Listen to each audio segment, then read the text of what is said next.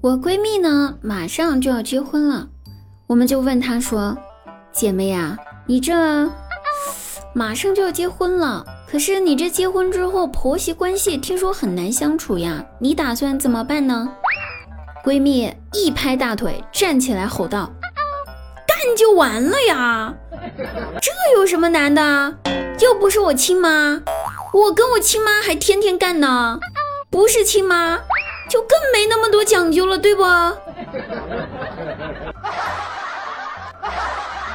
听着吧，是挺有道理的。但我这一想啊，合着你这霍霍完自个儿亲妈，然后要去霍霍你老公的亲妈了，对不？所以这算不算家暴呢？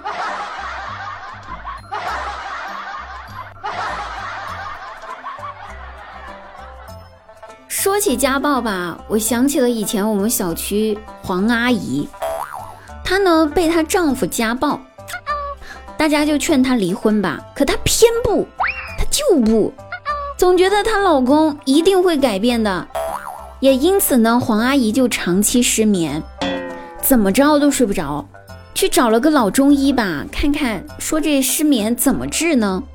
这老中医。然后呢，拿了本书《黄帝内经》，就在那翻呐翻呐翻呐，翻到最后，然后说道：“嗯，这个《黄帝内经》上面写啊，生铁落饮可治失眠，就是说拿这生铁拿来和水喝就能够治失眠。可是现在这药房哪有生铁儿这玩意儿啊，是不？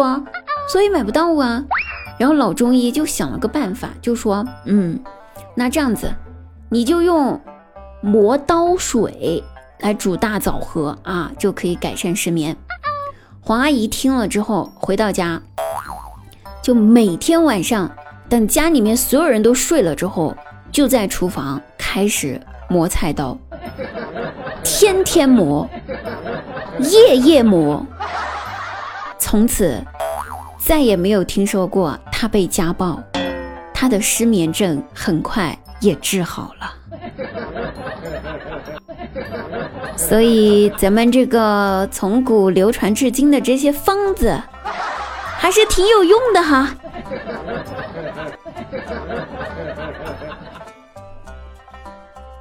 我妈呢，最近吧给我介绍了个小男生，加了我好友。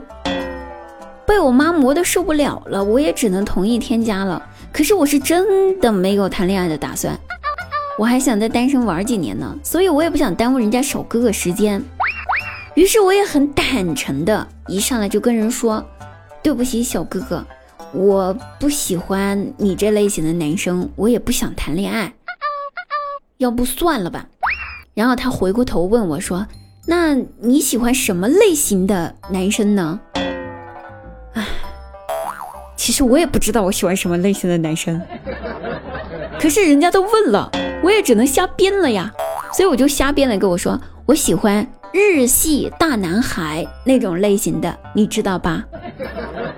我心想这一下你总会知难而退了呗，毕竟连我都不明白日系大男孩是什么感觉，你还能知道不成？我就瞎说的。然后过了一会儿，他回复我消息了，说道：“哟西，我可以是你的大大的花姑娘，我的好帅气的干活，希望你大大的喜欢我亮明的干活。姑娘要不要和我一起咪西咪西？怎么样？这样子够不够日系呀？绝了！这样子日不日系，我是真不清楚。”可这样子真的让我更加坚定，我俩不合适。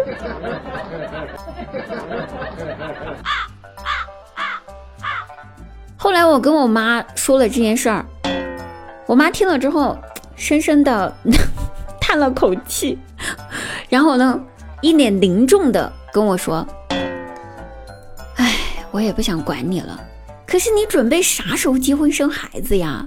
你别总总让我跟你爸操心了，行不行？不行？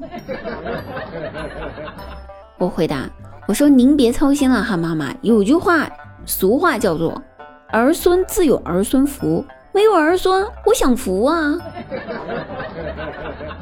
我妈说的，你就一天听这些乱七八糟的俗语，就不能听听妈妈这个老人的话吗？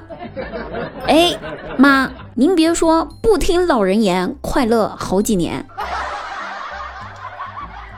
我妈气了，看你这倔强的牛脾气呀！你生了孩子之后，等以后孩子长大了，你就知道孩子有用了，你知道吧？